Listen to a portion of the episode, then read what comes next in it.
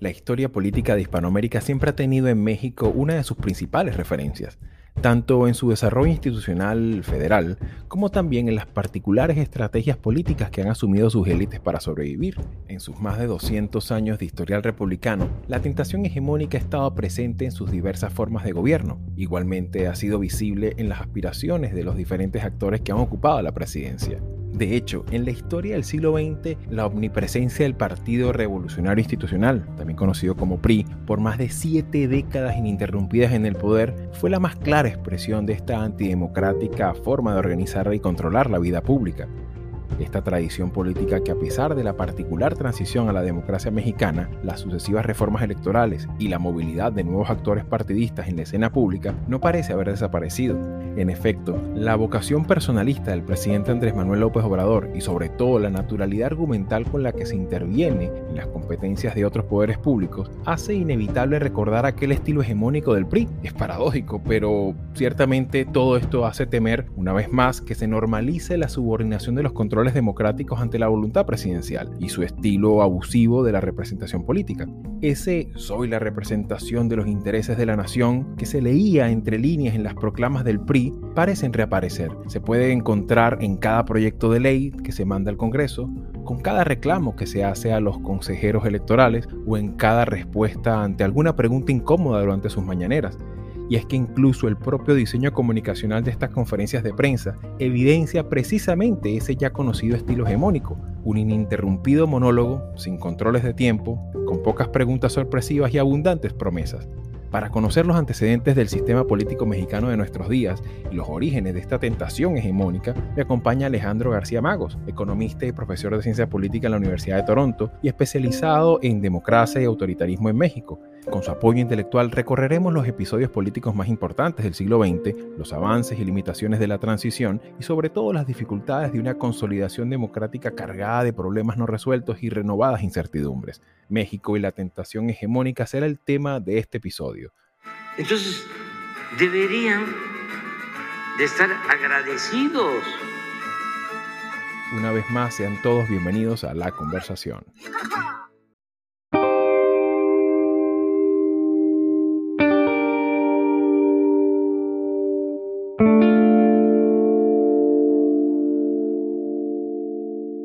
Y bien amigos, me acompaña Alejandro García Magos desde Toronto, con quien vamos a conversar un poco sobre el presente de la política mexicana y de alguna manera cuáles son sus elementos principales para entenderla mejor. Alejandro, bienvenido a Latinoamérica 21. Mil gracias Javier, saludos a, a los oyentes. Para arrancar Alejandro, nos gustaría conocer un poco y darle una mirada de contexto, sobre todo para el oyente que no esté familiarizado con el contexto político de la, de la, rabiosa y quemante actualidad mexicana y que le dé un poco una perspectiva de contexto de dónde viene el México del, del siglo XXI, cuáles serían esos elementos que debemos tomar en cuenta. Un aspecto fundamental es que México durante buena parte del siglo XX fue un régimen autoritario. ¿De qué tipo? Porque bueno, en Sudamérica hubo muchos regímenes autoritarios, ¿no? Pero la mayoría llevaban botas y uniformes militares. En México no. En México tuvimos un régimen autoritario tipo partido hegemónico. Solo uno gana. Hay otros partidos opositores por ahí. Algunos son partidos satélites, eh, responden al, partido hegemónico, en este caso me refiero al Partido Revolucionario Institucional, PRI, y también había partidos opositores que están fuera del, control del, partido hegemónico, pero no ganan, pues no tienen acceso al, puestos públicos y no tienen acceso a los recursos públicos con los que pudieran crear clientelas, pero también, tampoco ganan porque el árbitro es juez y parte, el que organiza las elecciones está controlado por el gobierno estamos hablando de un partido político con una presencia en el poder por más de siete décadas. Efectivamente, y es muy importante señalar que eh, ahí está el, el, el medio del asunto. Ese es el, el punto importante, ¿no? el control de quién organiza las elecciones y quién cuenta los votos. Así estuvimos en México desde el año 29, en que se funda el PRI, hasta el año 77 más o menos, que empieza la transición democrática. Pero antes de empezar hablar de esa transición, vamos a señalar que, que el control de las, de las elecciones, el control de la autoridad electoral lo tuvo el PRI, el PRI gobierno, del 29 al año 96, como dices tú, siete décadas, ¿no? O sea, un montón de tiempo. De ahí venimos, Javier. Cada seis años había elecciones, el PRI ponía candidatos, había, se seleccionaban diputados, pero siempre ganaban los mismos. En cierto momento, este estado de cosas que era pues una simulación, empieza a ser crisis. Y venimos de esa situación donde había un partido que controlaba toda la vida pública del país. En ese contexto de, control hegemónico, no tan solo en, lo que es la sociología y el folclore electoral, sino también en una presencia hegemónica en las regiones. Hay que entender las magnitudes territoriales que tiene México, un, un estado que constitucionalmente se entiende como federal y tiene un dinamismo importante de las demás provincias, de ese enorme territorio que es el, que es el México que conocemos. En este sentido, eh, Alejandro, ¿cómo crees tú que el hecho de tener siete décadas un mismo actor en una instancia casi que pétrea, con aspiración a perpetuidad, cómo el entender el impacto que puede llegar a tener esta presencia hegemónica también en otras regiones del país? Como dices tú, el, texto constitucional señala que México es una federación, pero este arreglo hegemónico un poco lo subvierte y termina siendo realmente un sistema muy centralizado, donde hasta arriba del, del sistema está el presidente. Y el presidente, pues con el dedo, como dicen el dedazo, señalaba quién puede ser o quién va a ser el candidato para el estado de Guerrero, quién va a ser el candidato para el estado de Sinaloa. Este es un partido también vivo, o sea, eso, eso quiero señalarlo. O sea, sí hegemónico, sí autoritario, pero también con respaldo popular y también con, con vida interna. Y hay dinámicas interesantes entre, entre el centro y los estados. Por ejemplo, hubo conflictos en las candidaturas a veces porque de la Ciudad de México mandaban un candidato a Sinaloa, pero en Sinaloa los, los líderes locales ya tenían su propio candidato, ¿no? Y a veces en estas dinámicas intrapartido, que nosotros no vemos, como, como ciudadanos tú no lo ves, ¿no? No sucede en, la plaza pública, todo sucede fuera del ojo público. Pero sí, sí había dinámica, sí había vida partidista importante, pero a fin de cuentas el centro del poder estaba en la Ciudad de México y el centro del poder era el poder ejecutivo que controlaba los recursos. En, teoría, pues con división de poderes, judicial, legislativo, ejecutivo, pero en la práctica, dada la naturaleza del sistema partidista, que era hegemónico, pues el poder se concentraba en el ejecutivo. Ello tuvo consecuencias, Javier, porque se decía que en México el, el presidente era, era pues un un reyesuelo de seis años. Y sí, efectivamente, no, había contrapesos. Su único contrapeso quizá era el tiempo, que le duraba seis años y después se iba. Pero no había un, legislativo que pudiera decirle, no gastes aquí tanto, o este, nos vas a llevar aquí a una inflación. Un control, democrático efectivo, ¿no? Una fiscalización de la, de la ejecución de los recursos efectiva. Sí, las crisis económicas seccionales eran recurrentes. Y es más, bueno, llegó el punto en donde ya la gente se acercaba el fin del sexenio y corrían al banco a sacar dólares, ¿no?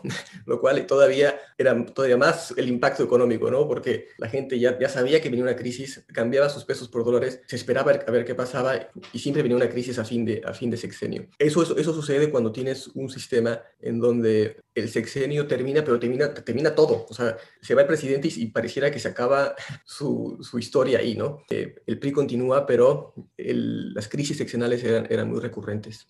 Ahora, me, resulta interesante cuando comentas este aspecto en el ámbito económico. Obviamente tenemos que referirnos a la crisis del 94, que caracteriza no tan solo el agotamiento de un sistema político y de un sistema de representación social, así como también del, propio colapso económico y financiero. También implica la posibilidad y la emergencia de un conjunto de actores, entre ellos el indigenismo político mexicano. Pero me gustaría conocer un poco cómo se da esa transición, porque ese periodo que va desde el 94 hasta la victoria de Vicente Fox, ya habla de ese desgaste, ya habla de esa erosión y aparte de eso, la emergencia de nuevos actores, más allá de las consideraciones que se puedan tener sobre el, sobre el PAN, sobre otros actores de esa época, pero me gustaría conocer esas características en las que se desploma esta dictadura perfecta, como llamaban, como llamaban en su momento la presencia política del PRI en el México del siglo XX. Sobre los cambios que hay en el entorno mexicano. Pues sí, México es muy grande, pero México no es una isla isla. Y estamos hablando también de, regiones y de, una, de, una, ola democrática que empieza a suceder ahí en los 70, ¿no? Hablabas de, que la Guerra Fría empieza, empieza a cambiar la situación, ¿no? Y México, pues te digo, no, no, es, no está exento de, esas tendencias. Pienso, por ejemplo, en el año 75 que muere Franco en España, eso, eso en el año 73 con la Revolución de los Claveles en Portugal, eso, eso sucede en el ámbito, en nuestro ámbito cultural, Javier. O sea, esto no sucede en Suecia, no sucede allá en Rusia. Eso lo, lo, entendemos, lo leemos en español, lo vemos. Había muchos, muchos exiliados españoles, bueno, en Venezuela había muchos, en México también. Entonces tenemos esta, estas eh, conexiones, ¿no? Y también en, en, Sudamérica las cosas empiezan a cambiar, empieza a haber vientos eh, pro-democráticos, y te digo, México no es una excepción. Y México en el año 76 se encuentra el PRI, digamos así, que se, se ve al espejo y se ve como, como el emperador desnudo, ¿no? Porque en ese año solo hay un candidato a la presidencia, que es José López Portillo. Los otros partidos de oposición, el PAN por problemas internos no pudo poner candidato, el Partido Comunista estaba, era ilegal, entonces resulta que esta, entre comillas, eh, democracia mexicana eh, pues es un chiste. Ellos, ya ni ellos se la creen. Y queda feo frente al mundo que en México sean para unas elecciones haya un candidato, es ridículo, ¿no? Y eso al PRI, en este contexto donde hay, vientos democráticos, pues le, mueve un poquito el, sentido del ridículo. Ahí empieza la, la, transición democrática, yo, yo, lo he dicho eso. La transición democrática no, es con, no empieza con Fox, no empieza en el 96, no, empieza en el 77 con el PRI, fíjate, el PRI empieza la, la transición democrática. Lo interesante cuando entendemos la política y la historia en su perspectiva de contexto, que no es un iluminado, un, gran, un gran iluminado que decide con un plumazo que hasta aquí llega el régimen autoritario y a partir de aquí comienza una democracia con reglas claras poco lo que ha pasado con muchísimos regímenes autoritarios también en la historia política contemporánea de América Latina. En este sentido, me resulta interesantísimo lo que acabas de mencionar, sobre todo en el entendido de ver cómo también el mismo PRI es, actor de alguna manera de, la propia transición. Eh, coméntame un poco más sobre ese aspecto porque me gustaría incluso verlo a la perspectiva no tan solo de la llegada de estos actores al siglo XXI, sino de qué manera esto sigue estando presente eh, en la política de nuestros días en, México. No es que ellos dijeran, la democracia es buena, vamos a empezar una transición. Ellos, ellos no lo querían, fue casi accidental. ¿Qué quería el PRI? Como lo que quería una hoja de parra para tapar su desnudez. Se da, el príncipe al espejo y dice, caray, es que no, no, podemos estar así, o sea, no podemos tener un candidato, o sea, y las cosas están cambiando, necesitamos abrir para tener un poco de más credibilidad en Washington, en, Madrid, ese era su objetivo. Aquí tú, tú conoces muy bien a, Guillermo Donel, el, famosísimo, este, muy inteligente politólogo argentino, y él, y él él nos, da la definición de cuándo empieza una transición. Él nos dice que empieza cuando los autores autoritarios abren una mínima puerta por la razón que sea. Evidentemente lo hacen por razones egoístas y por razones por sus intereses, ¿no? En este caso, que el PRI? Quería una pátina democrática, eh, ahora sí como dicen en México, tapar el ojo al macho, pero ahora sí que, sin querer queriendo, abren la puerta a los partidos. ¿Qué hace en esa, esa, esa reforma electoral de 77? Reconoce al Partido Comunista. Y eso es muy importante porque había mucha gente en la clandestinidad, había mucho guerrillero. Dos años después de esa, de esa reforma se, pasa una ley de amnistía de forma tal que mucha gente que estaba en la clandestinidad puede ahora actuar en, la arena política, en la arena electoral. También que hace esa, esa, esa reforma incrementa el número de, de diputados en la, en la, en la Cámara eran, creo que eran 300, ahora van a ser otros 100, pero estos 100 se eligen por representación proporcional, de forma tal que ya no es necesario ganar un distrito, simplemente con que tengas 5% o 6% ya te da 6 diputados. Tú me dirás, oye, de 400 diputados, 10 son comunistas y 10 son del PAN, pues no es nada. Bueno, si no es nada, pero ya es algo, ya tiene una voz. Así es. Constitucional. Ahí empieza la transición. Siempre, toda la transición democrática fue en torno a darle autonomía a las autoridades electorales y fue poquito a poco. Pasaron 20 años, no es de un día para otro. Interesante retocar este tema. Hace, mm, unos meses atrás tuvimos la oportunidad fantástica de hacer una entrevista al profesor, también politólogo, Jesús Tobar, en el que él examinaba, hacíamos una evaluación de la, de la calidad de la democracia en Latinoamérica, en la región. Y él destacaba un dato inquietante. Ah, en esta época en la que estamos hablando, de finales de los 90, la revisión que él mismo hacía en, un trabajo investigativo hablaba de, de, las 23 naciones, 22 eran democracia. Ya en la actualidad ese número ha bajado dramáticamente y sigue bajando. El desmantelamiento de la democracia en Venezuela, el desmantelamiento de la democracia en Nicaragua. Hay otras naciones que tienen un grave retroceso democrático, como es el caso de El Salvador, el caso del Brasil. Vemos con mucha preocupación otros casos como es lo que se, pudiera estar avecinando en el caso del Perú. Y esto habla de un desmejoramiento de las condiciones en las que se sustenta la, la dinámica electoral, pero también resulta inquietante ese aspecto que comentas, que muchas veces la gente pierde la perspectiva de largo plazo y cree que con soluciones mágicas de un líder a un antipartido se va a cambiar la historia en cuestión de, de un sexenio o de un periodo presidencial, ¿no? Y esto tiene un enorme peligro para lo que son las bases institucionales de la democracia. En ese sentido, Alejandro, me gustaría un poco que perfilaras en el caso mexicano cuáles son los puntos pendientes que tiene si vemos la política mexicana del día de hoy. Yo sostengo que eh, las transiciones democráticas no, no, son procesos abiertos, indefinidos para toda la vida yo digo que empiezan y terminan, y aquí me vuelvo a basar en O'Donnell. El O'Donnell nos dice, nos dice, ¿cuándo termina una transición? Termina cuando ya no hay algo anormal en la vida política del país. ¿Qué era esa anormalidad en el caso de México? Pues era muy claro que el PRI organizaba las elecciones. Esa era la normalidad. No, no podemos tener elecciones que las hace el gobierno porque siempre van a ganar ellos. Esa era la normalidad. Pasó 20 años, hasta el año 96 que se pasa lo que se llama la reforma definitiva, pero hubo como otras seis antes que a poquito le fueron quitando el control de las elecciones, ¿no? Ahí termina la normalidad en México. Ahora, yo creo que esta es una crítica que hago yo a mí y a mi generación, pues yo, yo viví esa transición con mucho entusiasmo y pues fuimos muy inocentes, pensábamos que, que, la democracia nos iba a traer una mejora económica, mejoras en seguridad y bueno, un poco de mi investigación y mi trabajo doctoral ha sido alegar y, y decir que, que la democracia no está para mejorar nuestra calidad de vida. La democracia nos puede ayudar a elegir gobernantes, punto. Pero los temas importantísimos que enfrenta México, la seguridad, eh, economía, eh, ecología, eso no se va a resolver con, con democracia. Si acaso, Javier, por ahí este, este es hasta más difícil. Se ha demostrado que es ahora más difícil cuando tienes un juego abierto de muchos partidos, muchos actores. Es más difícil coordinar estrategias de seguridad. Era más fácil entonces cuando tenías un presidente que decía, hágase esto, y se hacía. Ahora tienes, ahora el federalismo es, es realmente existente. y no es tan fácil coordinar un país tan grande, tan descentralizado, en tareas que a veces demandan coordinación entre los diferentes niveles de gobierno. Entonces, yo creo que la, democracia en México se cumplió, ese proceso se terminó, se terminó bien. Ahora, que podemos, que se puede mejorar, que se pueden hacer mejor las cosas, que podemos tener más autonomía, los, las autoridades electorales pueden ser más autónomas. Claro que, claro, siempre hay espacio para mejorar. Pero creo que es momento ya de, de pasar esa página de, que seguimos en transición, de que la democracia en México es, es germinal, es joven. Llevamos 25 años en democracia, Javier, desde el 96 que pasó esa, ya por lo menos tiene mayoría de edad. Ya tiene mayoría de edad, sí. es adulta ya, ¿no? O sea, hay que tratarla como tal. Ahora, los problemas que, tiene el país que son graves, de seguridad sobre todo, pues no se van a resolver con más democracia. Pero lo que sí vemos ahora, Javier, y tú lo señalabas, es, yo veo el riesgo de un retroceso democrático.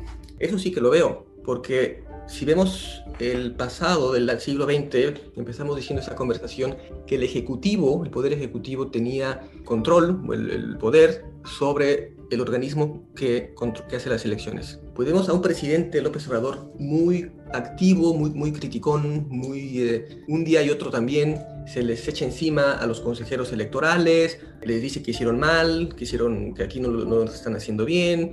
Pero hay un elemento particularmente inquietante y es, en el caso de, de Andrés Manuel López Obrador, ese, ese estilo tan injerencista en, la, en los espacios políticos que incluso no les corresponden eh, democráticamente. Ese estilo también de cuestionar la fiscalización democrática necesaria que tiene, toda, que tiene todo sistema federal y todo sistema democrático y que de alguna manera siempre es reiterado, sobre todo en sus mañaneras, es reiterado también este ataque selectivo a la prensa, no en un estilo agresivo de, oratoria agresiva, pero sí de saber que sé quién está publicando qué, y qué está buscando, de una forma de desacreditarlo en el, en el, escrutinio público. Y eso resulta ciertamente inquietante porque nos, nos hace como un déjà vu a muchísimos eh, latinoamericanos de cómo funciona el autoritarismo en muchísimos países de América Latina. En ese sentido, Alejandro, ¿cómo ves este estilo de, de hacer política, también tomando en perspectiva lo vivido ya con el PRI durante tantos años? Pues preocupante, como dices tú, creo que viste en el clavo, eh, no le corresponde, no es su papel. El presidente no, no es el padre de la patria, tiene un rol institucional, tiene, este, le corresponde tal cosa, tal cosa, tal cosa, y hasta ahí, y hasta ahí. Por eso pasamos 20 años construyendo el Instituto Nacional Electoral. Fíjate, tomó mucho tiempo porque obviamente no, nadie quiere dejar el control de unas elecciones, ¿no? O sea, y, era, es, cuando se dice, es autónomo del, Ejecutivo para evitar tentaciones, para evitar problemas de ese tipo. Entonces, pareciera que, estamos, o, se intenta regresar a, ese pasado donde el, el, presidente decía quién podía organizar y quién no. Y es un poco lo que uno también ve, ¿no? O sea, ese, ese estilo muchas veces de personalizar, esa tendencia, esta tentación tan grande que tenemos en, en, nuestros países de América Latina. Evidentemente hay países que no, no, no viene bien la generalización porque hay países que han hecho un gran trabajo de profundizar la línea institucional y, y las reglas del juego, ¿no? Para que no haya precisamente esa tentación personalista. Pero en el caso mexicano sí resulta muy, muy preocupante este, este elemento porque, claro, ciertamente Moreno entra, irrumpe de una forma muy fuerte en varias ocasiones, en varias elecciones, en lo que es la, dinámica electoral mexicana, trayendo consigo una enorme cantidad de, de reivindicaciones y de quejas y de molestias, muchas de ellas con total razón, pero que de alguna manera, llegado al poder, Morena ese gran movimiento eh, policlasista, multisectorial, de amplitud nacional, se convierte en otra, tiene otra ya otra versión una vez llegado al gobierno, ¿no? Entonces, esta parte, digamos, ciertamente resulta preocupante porque, bueno, como bien dices, es como durante tantos años la oposición también empezó a ver que si ellos estarían estuviesen en el, en el, poder, quizás actuaran de igual manera, ¿no? Entonces esta parte resulta muy inquietante, sobre todo para quienes esperamos una democracia viva, con contrapesos y con, y con cierta cultura, también al desapego institucional una vez llegado al poder, ¿no te parece? Sí, sí, sí. Bueno, y están, esos son riesgos, ¿no? Ahora, yo, yo creo que una democracia, Javier, siempre está en la cuerda floja esa es la naturaleza de las democracias, ¿no? No podemos echarnos a la maca, decir, y eso fue otro error de, mi generación también, o sea, ya llegó la democracia, este, ya vamos a estar bien, chao. Este, no, las democracias día a día corren peligro, están siempre en la cuerda floja, siempre va a haber grupos, tendencias de derecha y de izquierda que piensen que están por encima de, ello, que tienen una legitimidad histórica, que ellos representan al pueblo y, están por encima de, una elección o, de otros partidos, ¿no? En ese sentido hay que, hay que, estar atentos, hay que cuidar nuestra democracia que nos costó mucho trabajo y, y conocer, conocer la naturaleza de, estas, de, esas, de, esta de este tipo de eh, organización política donde siempre está la cuerda floja, ¿no? Mencionabas el caso, el caso de Morena. E, evidentemente fue un, terremoto político en México, cambió el sistema de partidos que llevábamos, el sistema de partidos en México estaba como muy, muy, muy, muy organizadito, ¿no? Teníamos este, de izquierda el PRD, la derecha el PAN, el PRI, el centro, cada quien con 30%, muy bonito, muy, muy... Y llega... Simétrico, ¿no? Llega Morena y pum, lo, lo, lo, echa por la ventana, ¿no? Bueno, hay que decir que Morena es un partido pues, muy joven, muy, muy desorganizado, este, un poquito un cascarón, un poquito más un movimiento, como dices tú, ¿no? Un, un, un momento histórico, pero eh, le falta mucho para institucionalizarse, ¿no? Vamos a ver qué, qué, qué sucede, pero no pareciera, me da la impresión, Javier, no, parece, no, me parece que el presidente López Obrador esté como muy interesado en institucionalizar su partido, ¿eh? No, no, no le presta mucha atención, no pareciera que está construyendo un, un, instituto político como si se creó el PRI, por ejemplo, ¿no? Bueno, pero no, no pareciera, no me da impresión, no, no sé a ti qué, qué te parece. es algo que también vemos en algunos, en algunos países de América Latina, sobre todo está el caso también de los países andinos, países que tuvieron una larga tradición de partidos fuertes, fuertes en términos institucionales, en términos de, de estatutos y de organización interna, de, democracia interna, y que evidentemente también con la entrada en el siglo XXI y con la, la irrupción de muchos mm, liderazgos populistas, del viraje después que ocurrió a la izquierda, de esa personalización de la política que vivieron buena parte de los países andinos, pues ciertamente pasa algo, algo, algo en ese sentido. Los partidos terminan siendo como una suerte de taxi que lleva al candidato del anonimato, una sobreexposición frente a los medios y ganar popularidad y simplemente aunque no tengas programa, pero te conoce todo el mundo, puedes llegar a la presidencia, ¿no? Eh, o puedes llegar al, parlamento o puedes llegar a una alcaldía, ¿no? Esto es un tema que precisamente habla de esta mm, erosión de las condiciones de la democracia y que ciertamente también está presente. O sea, México no está tan, no está tan aislado en ese sentido, ¿no? Sin embargo, considerando los resultados de las recientes elecciones, ¿cómo queda parado los actores políticos y cómo queda la democracia en México hoy? El resultado de las elecciones fueron interesantes porque le pusieron un alto al crecimiento de Morena. Y fue muy importante porque había la, duda de si el presidente López Obrador buscaría una reelección. Estos resultados enfriaron los ánimos. A pesar de todo, ganaron. Ganaron, son la primera fuerza en el, en el Congreso. No tienen ya la mayoría como para modificar la constitución. Pueden pasar todavía, eh, eh, tienen mayoría absoluta, digamos, para pasar leyes, pero lo tienen que hacer con actores, pues, eh, aliados. En particular pienso en el Partido Verde Ecologista de México, que es un partido muy desprestigiado. Pero bueno, eso ya te habla de que Morena ya ahorita tiene que hacer ese tipo de matemáticas para... Tiene que hacer política, ¿no? Sí, sí, sí. no, ya, no, ya, no, ya no se bastan por sí mismos. ya no fue el cheque en blanco que, que sucedió en 2018. También una cosa que sucedió interesante fue que la Ciudad de México, digamos, se partió en dos. En, el este eh, fue Morena, en el oeste fue eh, los partidos eh, del PAN y el PRI, ¿no? Y eso le cayó mal al presidente, pero yo he, sostenido, de hecho, en un artículo de, para Latinoamérica 21, que no, no, es, muy sorprendente. La Ciudad de México siempre ha sido opositora, siempre ha tenido, ha sido muy, la, Ciudad de México no es una ciudad fácil para los, los gobernantes, es una ciudad que critica, eh, es opositora.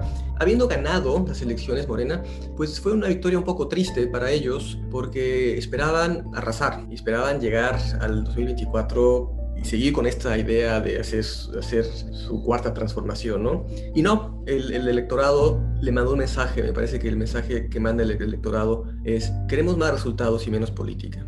Que esta forma de, de hacer política, esta forma de la mañanera, esta forma de siempre estar en cierta crispación, siempre en México parecía que estamos en una crispación constante, en un pleito constante de escándalo acá. El presidente obviamente en sus mañaneras pues, no contribuye a destensar eso, Ahora lo que sigue son esos resultados que se prometieron. Menor violencia, mm, eh, crecimiento económico. Eso es... Pero no pareciera que, tomaron recibo en el gobierno, ¿eh? Como que se siguen en la misma, en la misma línea de crear polarización y, ahora que viene las elecciones, pues menos, pues ahora viene ya otro momento político donde lo que se, lo que se va a hacer es este, pues ya entra en la, lógica electoral y la idea de tener un gobierno más eficiente y que dé resultados, pues va a pasar a segundo plano. Muchísimas gracias por tu tiempo, tus apreciaciones y tu sabiduría. De verdad que nos resultó un enorme placer conversar contigo y darle voz a, esos artículos que has escrito para nuestro portal. Y de verdad que muchísimas gracias por tu participación en este episodio. Un placer, Javier, y saludos al público.